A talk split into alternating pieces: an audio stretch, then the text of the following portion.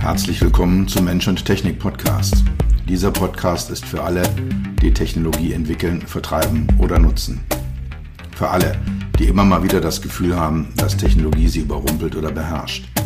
Für alle, die verstehen wollen, was Technologie mit uns macht und wie wir unser Leben zurückbekommen. Dieser Podcast ist für die, die Technologie sexy machen wollen. All die Produktentwickler, Designer, UX-UI-Profis, Produktmanager, CTOs, CEOs und für dich. Mein Name ist Dr. Peter Röska, von meinen Freunden auch Dr. Peter. Ich bin dein Gastgeber und freue mich, dass du dabei bist.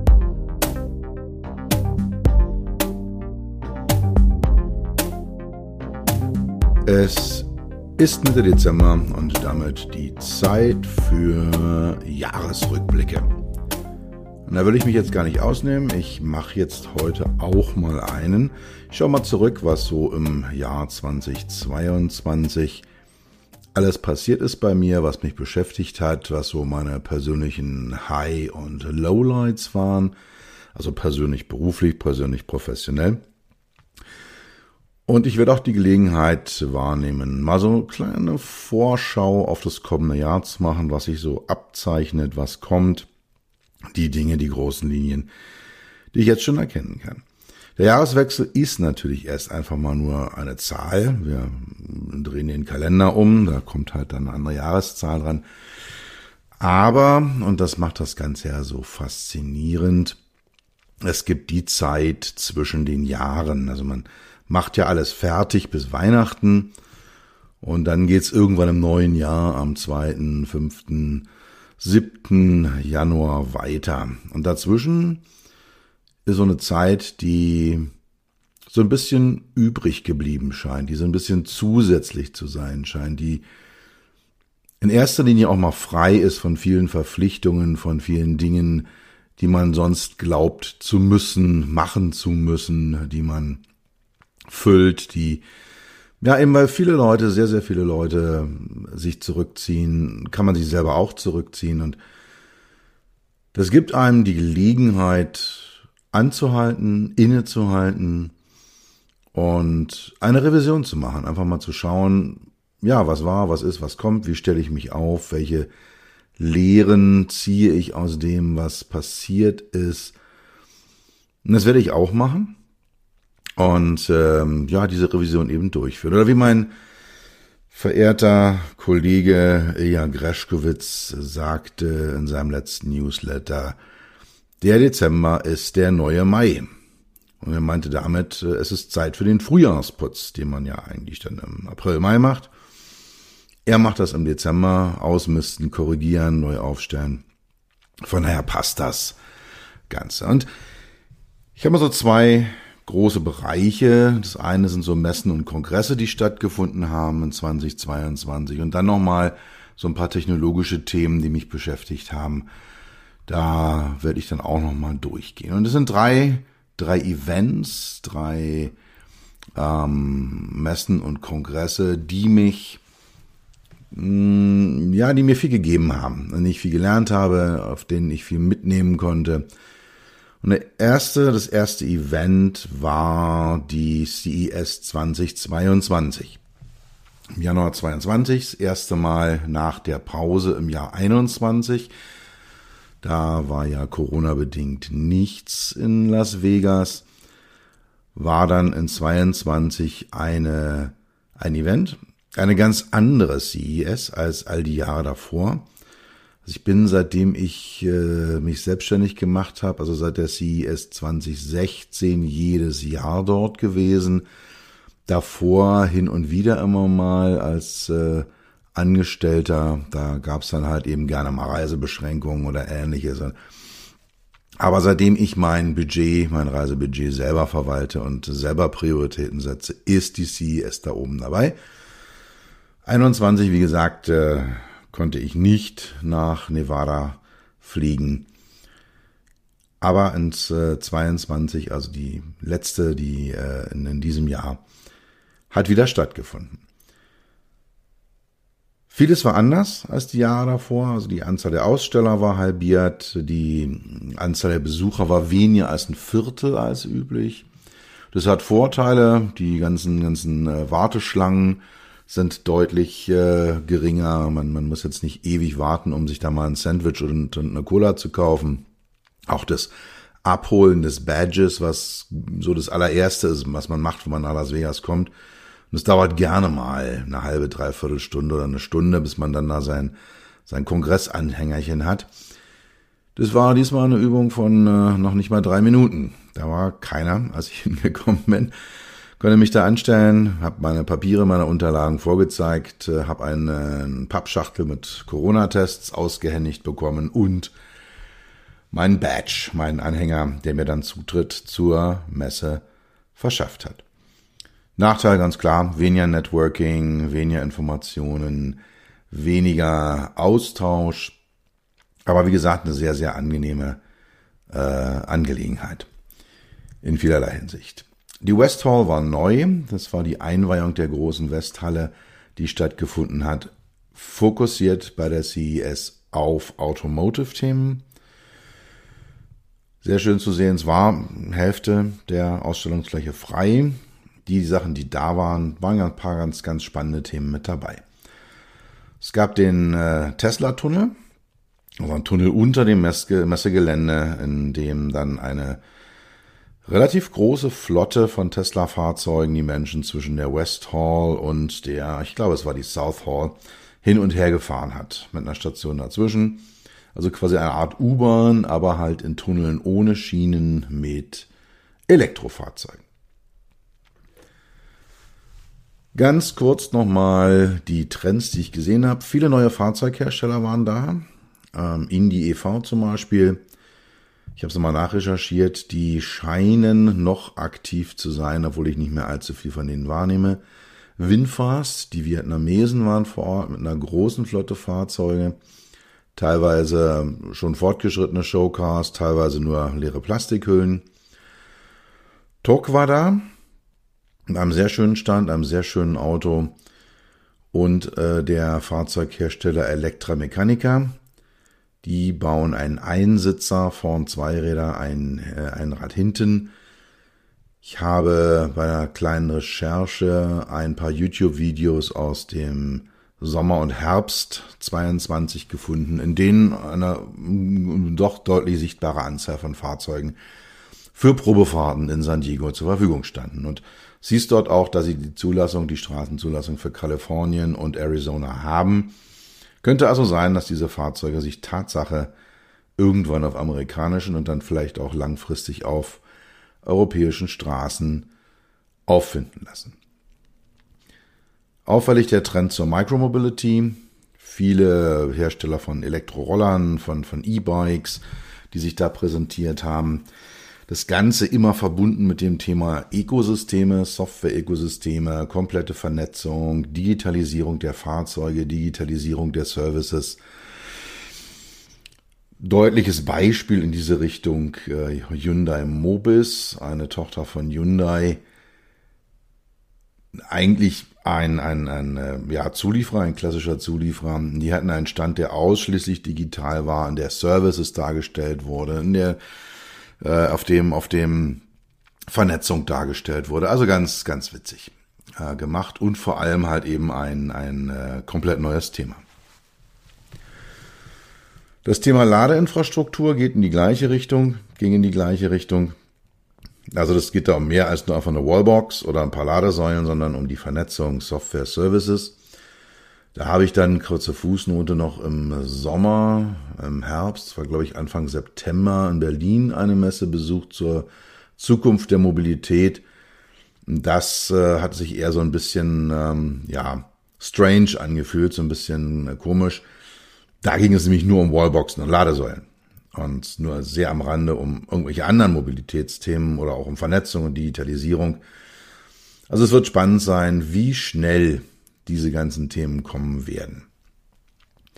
Sensorik, ähm, Thema autonomes Fahren, automatisiertes Fahren, LIDAR scheint im Kommen zu sein, ähm, hohe Auflösung, 3D, 4D-Darstellungen, Nachteil, relativ teuer, wetterabhängig, muss man auch schauen, was da passiert.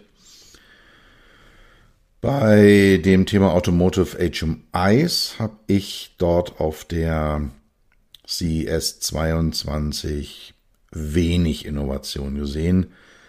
So das Thema Smart First Surfaces war ganz gut vertreten, insbesondere eine Firma aus dem äh, Bayerischen, die Firma Kurz, die dort ihre Smart Surfaces vorstellten, in Kombination mit äh, Swarovski-Kristallen. Das war, war ganz spannend und schön gemacht, auch von der, von der Haptik, äh, von, von der Erscheinung, von der Experience her.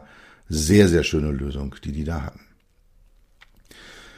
Ja, ansonsten, BMW hat den, äh, einen SUV gezeigt mit einem externen HMI aus E-Ink.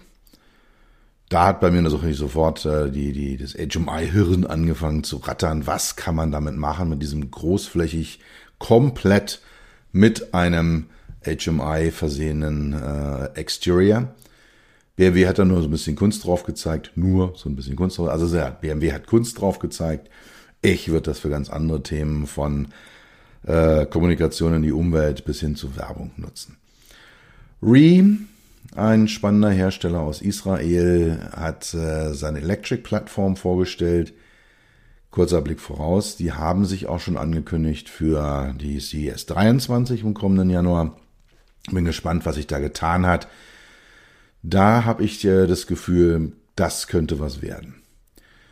Gut, und ansonsten für mich immer das Highlight ist die, der Stand von BMW. Waren 22 insgesamt ein, ein, ein Kunstobjekt, ein interaktives Kunstobjekt und dann gibt's auch immer ganz netten Kaffee und ein bisschen Wasser. Also man kann sich da mal hinsetzen und so ein bisschen die Beine baumeln lassen. Ja, das war der Jahresstart. Die CES in Las Vegas im Januar 22. Im Sommer hat dann die Car HMI von WeConnect in Berlin stattgefunden. Für mich die Automotive HMI Konferenz, insbesondere was die Größe und die Aufmerksamkeit angeht. Also es war jetzt insgesamt die elfte Ausgabe in Europa. Es gibt eine amerikanische Version. Es gab also den Versuch, das Ganze online zu machen. Und äh, die letzten sechs oder sieben Events in Berlin habe ich besucht. War immer gut. Viel Wissen, äh, viel Netzwerken, guter Austausch, die richtigen Referenten anwesend. Also die verstehen ihren Job ganz gut dort bei, bei WeConnect.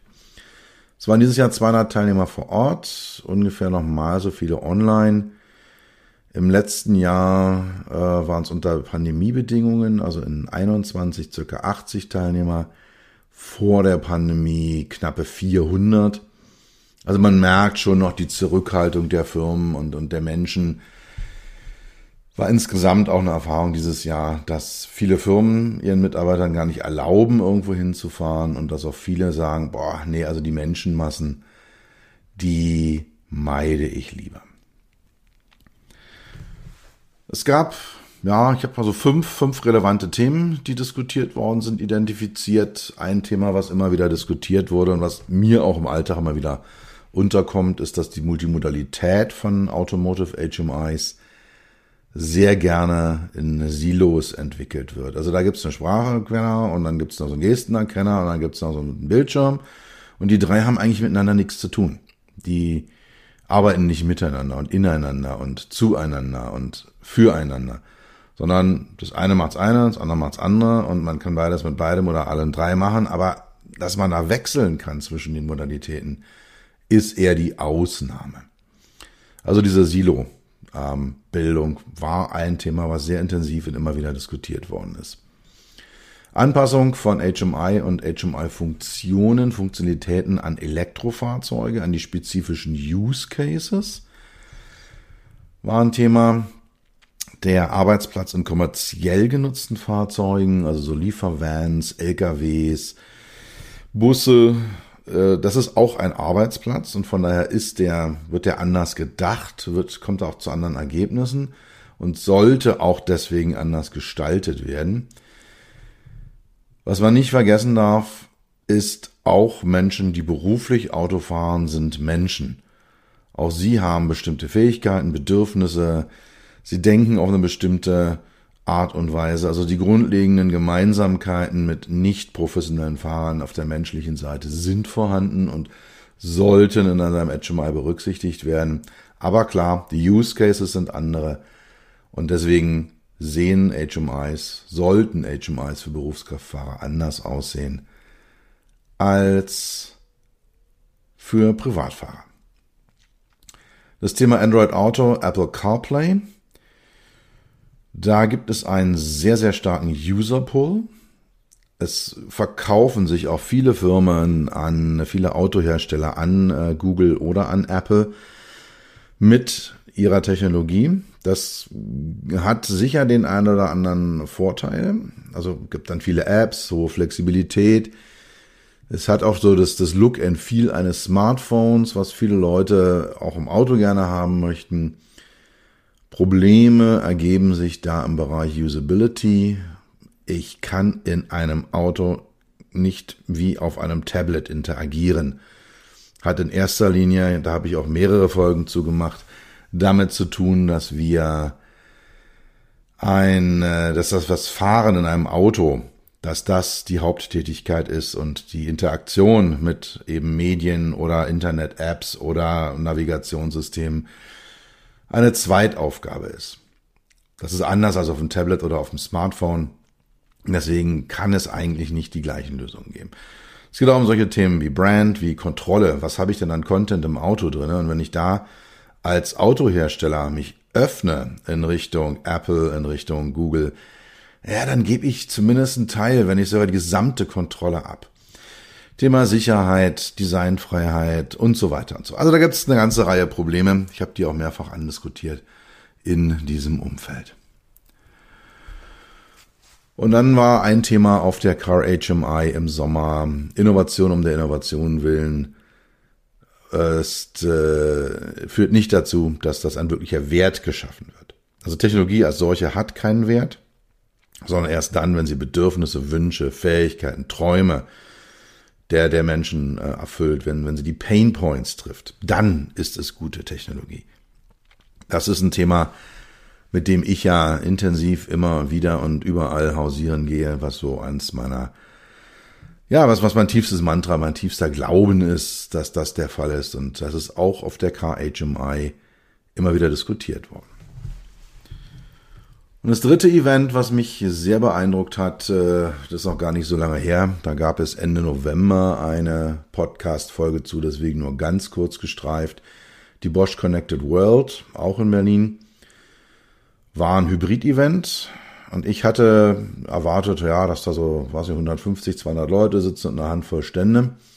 Es waren vor Ort 1500, 1500 äh, Personen anwesend, online nochmal 10.000 dazu. Dazu äh, rund 80 Aussteller, Kunden von Bosch, Bosch äh, selber, Lieferanten von Bosch, Kooperationspartner. Und äh, dort wurden um den Bereich Connected World sehr, sehr spannende Themen gezeigt. Viele Trends, Megatrends aufgezeigt worden, Circular Economy, Subscriptions, also so Abo-Services als Businessmodell sehr, sehr intensiv diskutiert worden.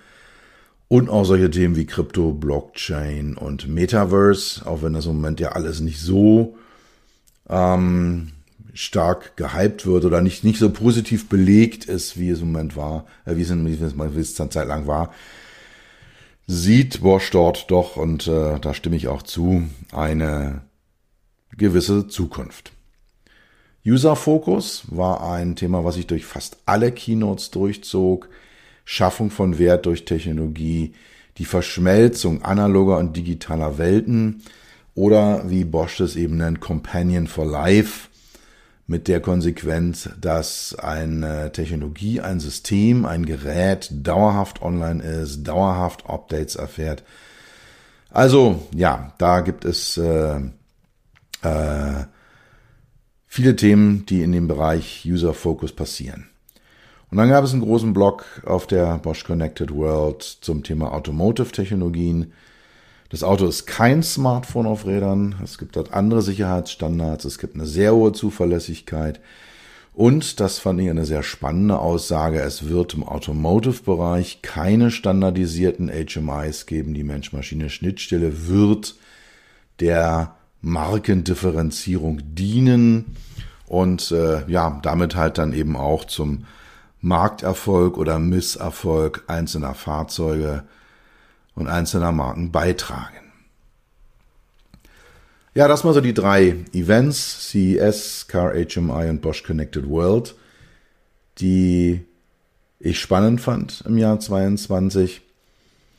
Themen, mit denen ich mich sonst auseinandergesetzt habe, so mal auf der positiven Seite, also Themen, die mich äh, ja inspiriert haben. Ganz klar Thema künstliche Intelligenz im Auto. Da bin ich in einem äh, Förderprojekt mit dabei über einen meiner Kooperationspartner, mache mir gerade Gedanken darüber, wie man denn künstliche Intelligenz in einem Auto überhaupt darstellen kann. Wie kann man sie denn visualisieren? Wie sieht sie denn aus? Empfinde ich als ein sehr, sehr schönes Projekt, sehr, sehr spannendes Thema, auch sehr, sehr zukunftsweisend. Das Thema künstliche Intelligenz als solches, da werden wir mal abwarten, wie sich das Ganze einsortiert, wenn so der Hype vorbei ist, äh, wenn, wenn ja, so das, das, das Teil der Tränen kommt und dann am Ende äh, wird sich dann halt äh, herausstellen, was KI wirklich kann. Ich persönlich glaube nicht an die Singularität, also dass äh, künstliche Intelligenz die Macht übernimmt und wir nur noch äh, ja zwischen den Servern äh, mit dem Besen rumrennen und putzen, zumal genau das, nämlich das Putzen von Räumen, ja jetzt schon von von intelligenten Robotern übernommen wird. Aber gut, da habe ich auch diverse Folgen gemacht, ist immer mal wieder in, die, in den unterschiedlichen Kontexten gestriffen, aber ist ein Thema, was mich beschäftigt hat. Case, Connected, Automated, Shared und Electric. Das Mantra steht in der Autoindustrie noch. Das Thema Connected ist technisch, so wie ich es sehe, weitgehend realisiert. Es geht jetzt darum, das in Use Cases in Wert umzuwandeln. Da wird vieles schon sichtbar von der vorausschauenden Wartung, der Predictive Maintenance, über Verkehrsservices bis hin zu Kommunikation, Auto an Infrastruktur, Auto an Auto.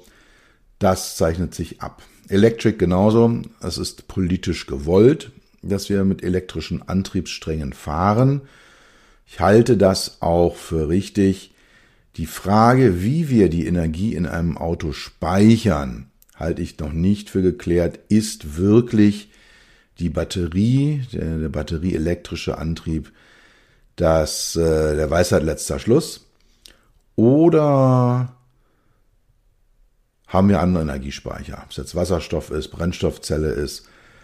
Vielleicht gibt es ja noch andere Möglichkeiten. Also da bin ich noch nicht so richtig, ähm, ja, sehe ich noch nicht so richtig klar, was da kommen wird. Aber dass der Antriebsstrang elektrisch wird, ist äh, politisch gewollt und wird spätestens, ich denke mal ab 2040, wird es praktisch keine Verbrenner mehr, außer vielleicht für ein paar Nischenanwendungen äh, mehr geben.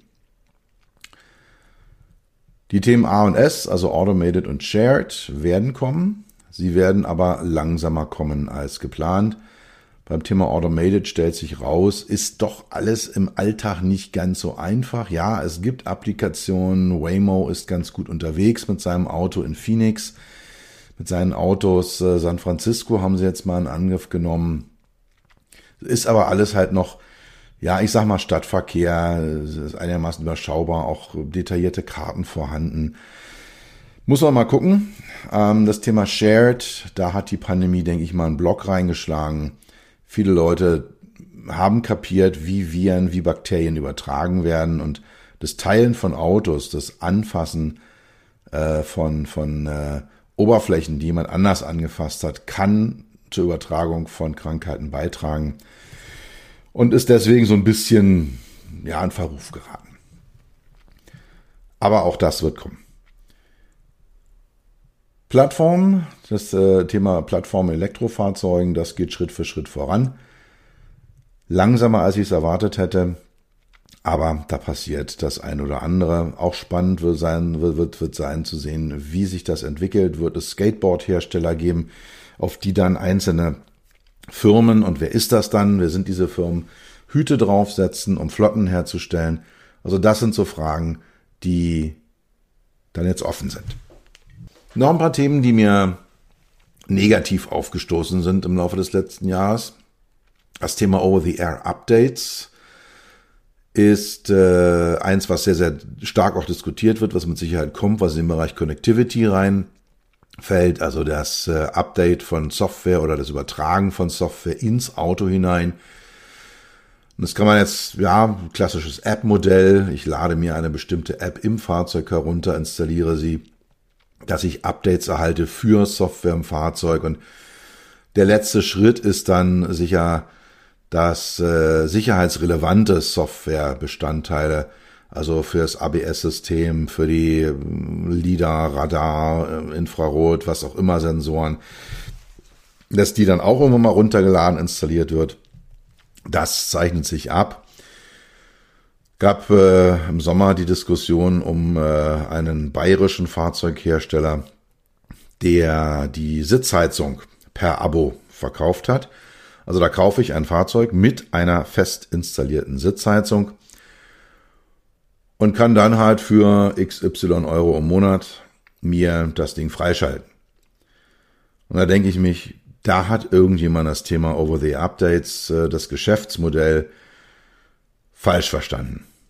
Das ist aus meiner Sicht, um es mal ganz deutlich zu sagen, Kundenverar.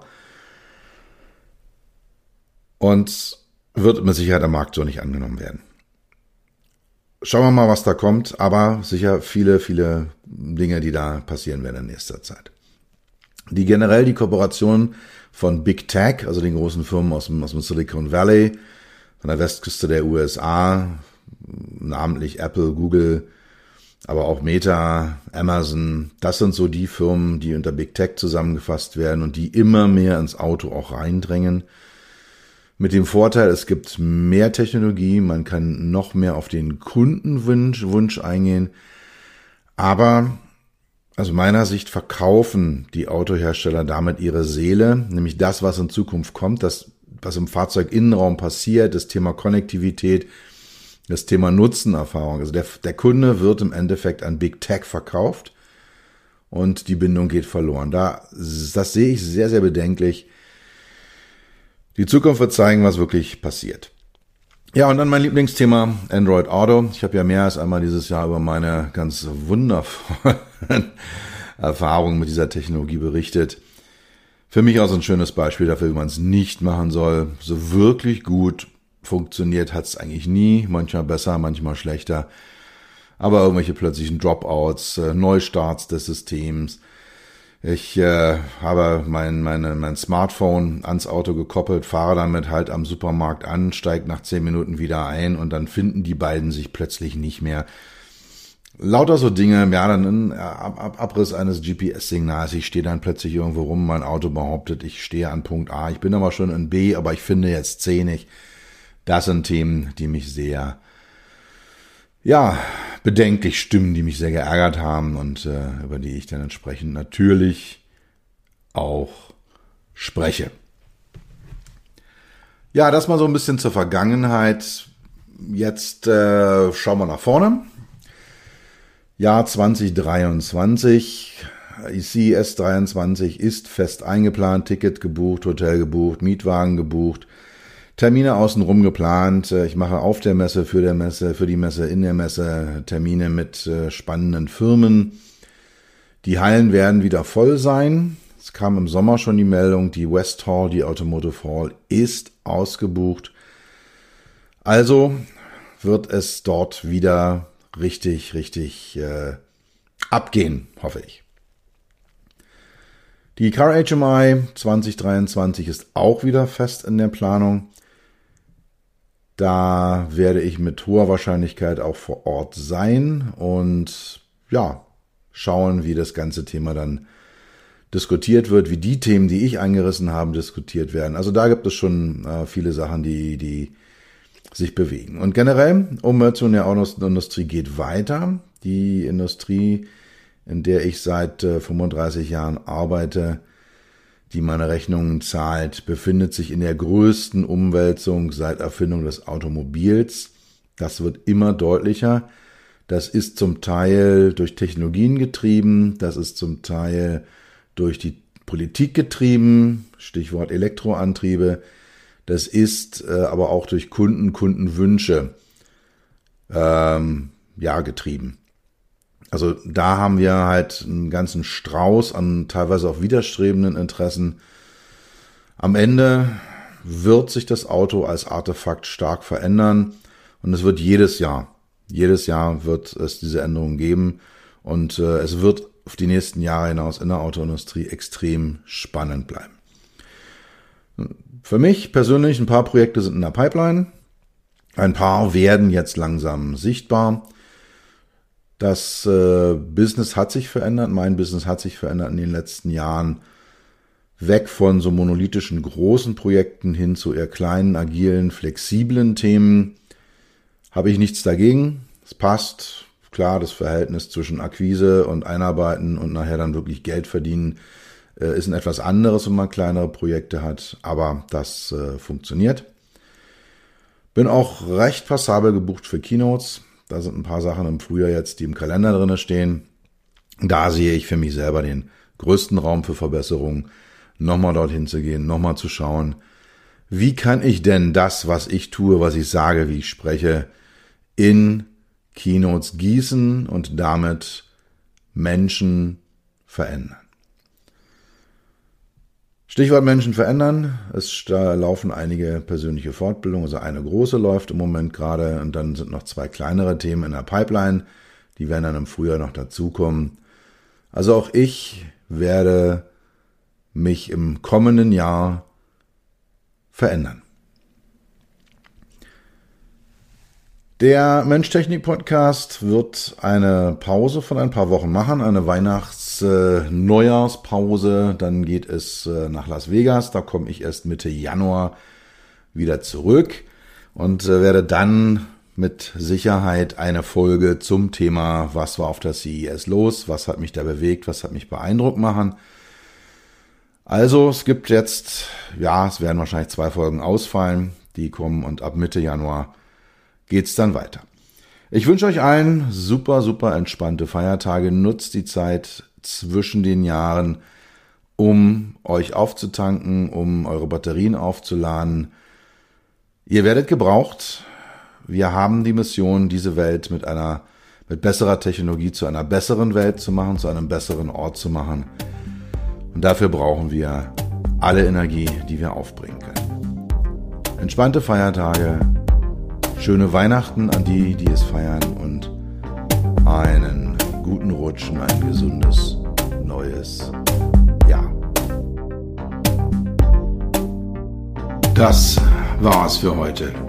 Ich bedanke mich dafür, dass du Zeit mit mir verbracht hast.